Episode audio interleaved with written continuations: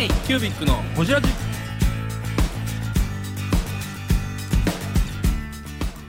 k q u b i c のほじラジ。ナビゲーターの k q u b i c 事務局長荒川翔太です。今回 k q u b i c がほじるのは前回に引き続き文具ソムリエールの菅美里さん。日本の文房具を海外に PR したい話についてや文具業界と PR についての話など深く報じっています。どうぞお楽しみに。僕たちメーカーもそうですし菅さんもそうだと思うんやけれどもあの国内だけ見てると、やっぱりなかなかあの今後どう自分の力を発揮していくかって。でもそれを今その海外にもどんどん目向けていこうっていうのが僕らの動きではあるんですよね。もちろんすでに菅さんもやられてるとは思うかもあおやられてるかもしれないですけども。なんかどんどんそういうあの国外に向けていろいろ活動していこうっていうのが今僕たちの いや合ってる？合ってる？大根うまいですね。あの活動のベースにあって実は、そうですよね、この間も行かれてましたもんね。うん、あ僕はあの海外の販路っていうのはあの作ってるんですけどフラットっていうのをベースにしながら来年以降あの東京ステーショナリーウィークっていうのを立ち上げるんですよ。でそれは何かっていうとあのそれこそニューヨークとか行ったらファッションウィークレストランウィークっていうのがあるじゃないですか。でその期間中にいろんなメーカーさんが展示会をやってバイヤーさんがその期間でいろいろ会場ラウンドできたりとかでお店回ってそれこそ一般のお店なんかで見るとファッションウィークに合わせて自分たちのお店でイベントをやったりとかレストランウィークでやるとその期間中にイベントメニューを出したりとかで世界のバイヤーさんが集まってくるんですよね。でそれを来年以降東京でステーショナリーでやろうっていうのが今僕ら3人が動き出したことなんですよね。で今日実はキング・ジムさんが言ってたのはそれをも含めてなんですよ。で先週ちょっとパイロットさんと話して一緒にこの期間中で あの展示会やりませんかっていう。で今やろうとしてるのは別にそのんあの何かあの大きくおお金を出し合ってじゃなくてただ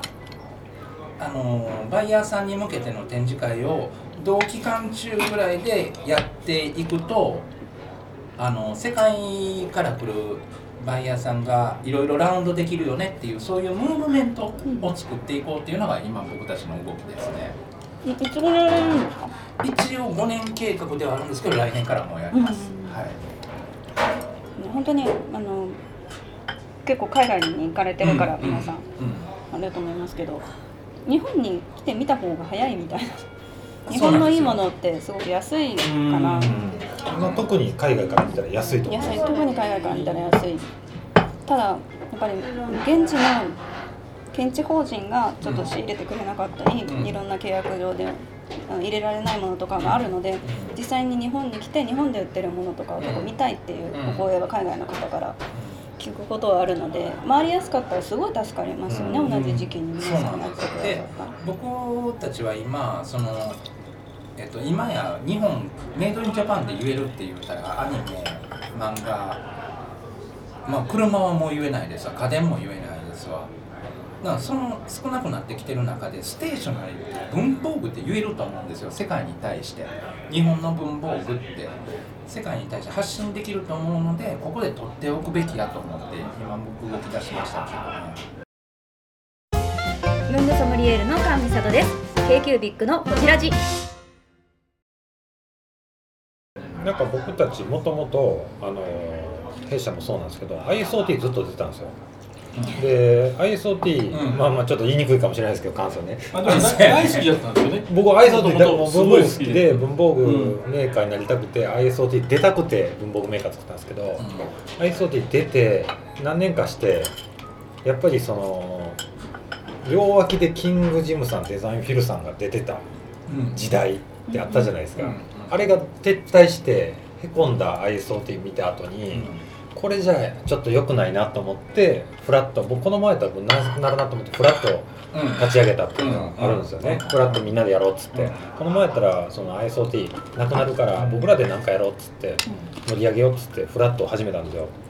でもこのままやとフラットまあ今までやってきましたけどそのメインの ISOT がやっぱりもっともっと今年ちょっとちょっとこれではいけないなというか海外ブースばっかなってるんでで国内の。え今カムさんアンアンバサダー？PRE っていうのをやらせていんですね。ただいてますね。言いにくいな。でそういうのもあるんでで今年なんかやっぱりその国内のやっぱり有力な文具メーカーさんと力を合わせてこのままやったらあの時の ISOT のような盛り上がりってこのままなくなっちゃう文具カルチャーがなく文具の展示会カルチャーがなくなると思ってるんですよ僕は。でここまあ僕らその文具メーカーやってますけど来週来月来年の売り上げ取るよりもここ5年間の文具界隈の盛り上がりをもう一回作り直した方がいいと思ってて。でもそのムーブメントを世界に発信するっていうそうそう。の動き。そうですね。でそれがあると多分国内のバイヤーさんもまた東京に集まると思うんですよね、ISOT の期間中に。その期間中に同時多発的に例えばフラットがあったりとか例えばキングジムさんが展示会やってたりパイロットさんがやってたりとかまあいろいろあと声かけてるとこいろいろ何社かあるんですけど、そこが同時に展示会をやることでそこに人が集まるムーブメントを作りたい。要はその今の日本の文具メーカーさんの生産量とかもあの日本の国内需要だけを見て調整してほしくないんですね。もっと世界にニーズがあるわけやからそこを見ながら見据えながら自分たちの生産設備もそうやし自分たちの在り方も考えてほしいんですけどこのままいけば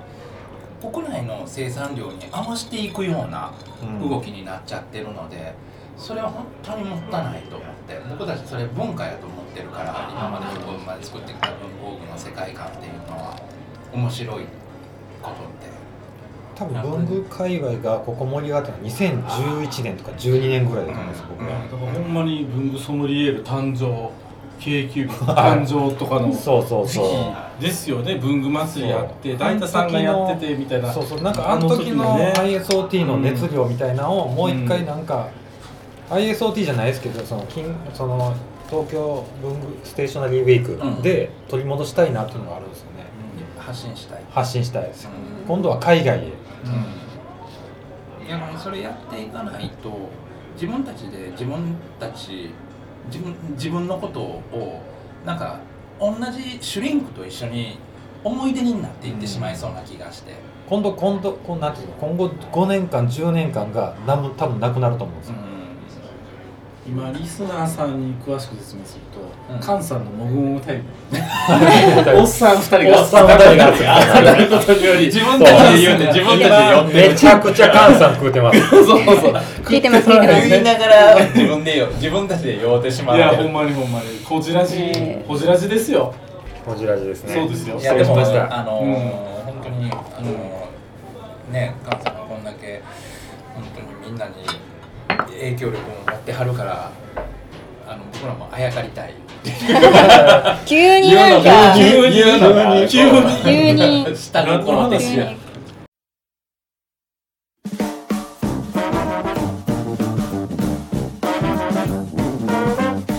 k q b i c のほじラジではリスナーの皆様からメッセージをお待ちしております。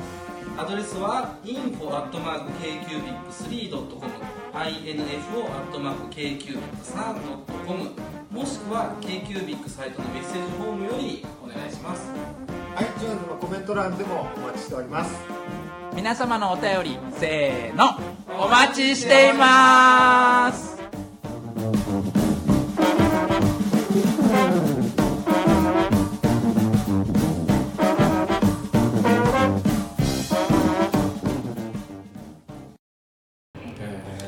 かその数年後をね見据えて海外も教えるってていうのは絶対あるんですよ。すごいよくわかるなと思うのがやっぱり今の国内需要っていうのはそこまで大きくなくてうん。それこそその企業によっては海外に目を向けてうん。海外の需要に対して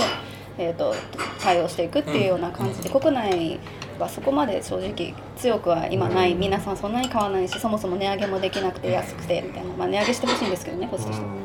で私ができることとしては同じく5年10年くらいの先を見据えてやらないといけないなっていうのは、あのインフルエンサーさんたちともうちょっとうまくお付き合いをしていった方がいいんじゃないかなメー。カーさんはというふうに思って。メーカはい、メーカーさんとか、まあ、小売店もそうなんですけど、あの他のコスメとかうん。食品とかっていう他の業界を多分参考にされてファッションウィークとかそういう話もさっきされてたと思うんですけどそれくらいの規模になっていいはずのものうん。必需品であってファッション性とかも最近だとよく出てきていてあのもっと広がっていいはずの文房具という業界がどうしてこんなに小さいのかっていうのは一つ課題だと思うんですよね。でもちろん市場規模がファッションとは比べ物にならないくらい小さいのは事実ではあるんですけど、あのやり方があの広告とか、うん。そのマーケティングの面があんまりあの上手ではないような気はいはいははいはしていて職人気質な部分がすごくああるように私は思うんですねいいものを作っていれば売れると思ってる方が非常に多い確かにでいいものを作ることはすごく大事ですし、いいものが作っていれば売れるある一定程度は売れるのは事実なんですけど、今大事だなと思うのはそれを知ってもらう手段をもっと取らなければいけないのに、だって化粧品だって洋服だっていいものたくさんあるのに、広告をめちゃくちゃ打つじゃないですか、知ってもらうための努力、計画、戦略っていうのをあんだけそういうことをやってるのに文具はもちろんお金がないっていうのもあると思うんですよ、うん。そもそも単価が安いっうんていうのもあると思うのでそこまで市場規模が大きくないからこう化粧品と同じように広告打てとは言わないです。でも今 SNS とかネットとかこれだけあるのにそれをじゃあフル活用できてますかって言ったらできてなくてやっぱりまだいいものを作ってれば売れるって思ってる方々もすごく多い多いいいものを作ってるんだからそれを吸ってもらうための手段をたくさん取りましょう。うん。みんなに広く知ってもらいましょう。そのためにできる施策をやりましょうって思うのに大きい例えば文具業界で言うと大きい企業でも広報2人みたいな違うじゃん。っていううただそんな2人でこの会社の規模でこんなに新商品出てて広報2人で対応できるわけがないんですよ。でそれ知ってもらうための人員とか費用とかっていうのがあまりにも割かれてなさすぎる。だから私たちは知ってますよねいいものがあったら。あこんなところがこんなの作ってるって知ってるけどメディアに出てて思うのは本当に一般の方は知らない。知らないね。最近ちょっと縮まってきましたけどそれこそ10年前はもう5年8年くらい前のものをし最新あの最新商品って思ってる。で最近だとやっぱやっと3年2年くらい前のものを新商品っていうくらいになってきてるのでもう本当に多分想像以上に知られてないことに気づいてないんですよ。だから知ってもらうことが必要なのであのさっき言ったようにステーショナリーウィークをやってまず専門のそのお仕事されてる方に知っていただくことも大事だと思いますけど一般の方に知ってもらうっていうのを私が何かこうできないかなと思って今ちょっと動いてます。それこそメーカーさんにいくつかちょっと訪問してあのインフルエンサーさんとかちょっと発信力のある方々と一緒にメーカーさん行って、あのちょっと新商品見たりとか、メーカーさんの面白いその顔料とか染料とか、そういった基礎知識がない方はものすごく発信者で多いので、そのあたりの勉強もしながら、新商品見て感想聞いたりとか使い方見てたりとかっていうことをできないかなと思って私も実は動いてます。えー、ブングスキーラジオです。ブングスキーラジオ1年以上やってきてます。ブングスキーラジオ小野さんどんなラジオですか？えーと2人がボソボソ話して1人がハキハキ喋るラジオですね。高木さん。え？なんですかね？用意してませんでした。あー楽しくやってます。聞いてね。全然楽しそうじゃない。いいんじゃないですか？これはこれで。そうか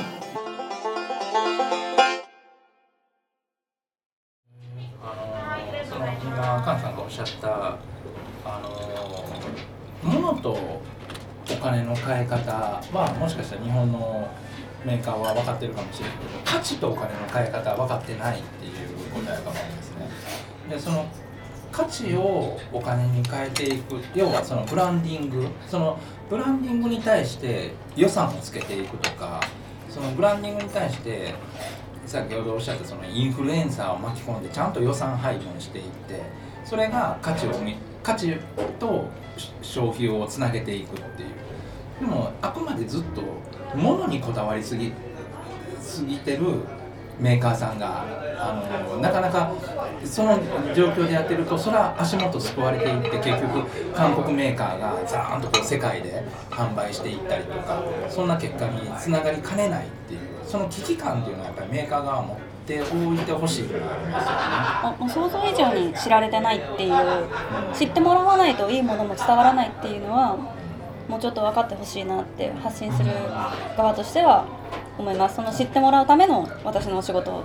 があるのですけどあんまり伝わってなくて出たがりなやつめって思われてる部分はまだあるのでそそういうことじゃないんだけどなって。インフルエンサーなんて言葉がないからすごい最前線にやってきてるじゃないですか菅さんって。ありがとうござい当ます。時からで言うと。であの今時ねインスタであったりだとか YouTube であったりだとかねこうわーっと発信力ある方出てきてなんかそういうちょっと新世代の方とか出てきてなんか交流したりとか喋ったりとかなんかあるんですかそういうのって？DM でちょっとやり取りしたりとかっていう軽い好きなはあのさせていただいてますね。でそっち側のご意見もそのインフルエンサーさんのマーケティング会社の事務所に入られてる方も結構多いですし、なんかほとんどの方はそうかな、そういうイメージがあるんですけど、あ僕じゃあ熱燗もう一本ください。じゃあビール。ビール私レモンチューハイお願いしレまモンチューハイ。もう一本頼んどこハイボール。なんかさそうお冷や4つください。い。や本当に僕はあかんなって思ってるのは、うん。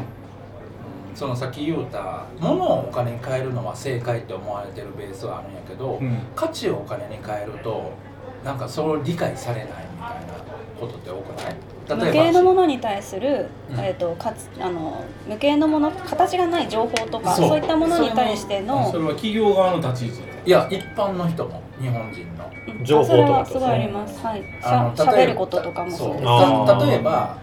インフあの YouTuber なんかでも成功していけばあのそれをあのね今いろんな人いいっぱいいてるけど行けば行くほどさ一般の人から叩かれるというかなんか気に食わんって言われたりとか、でもその価値をお金に変えることを認められてないというか。でもなんとなくなんですけどツイッターとかもこんな感じになったのってここ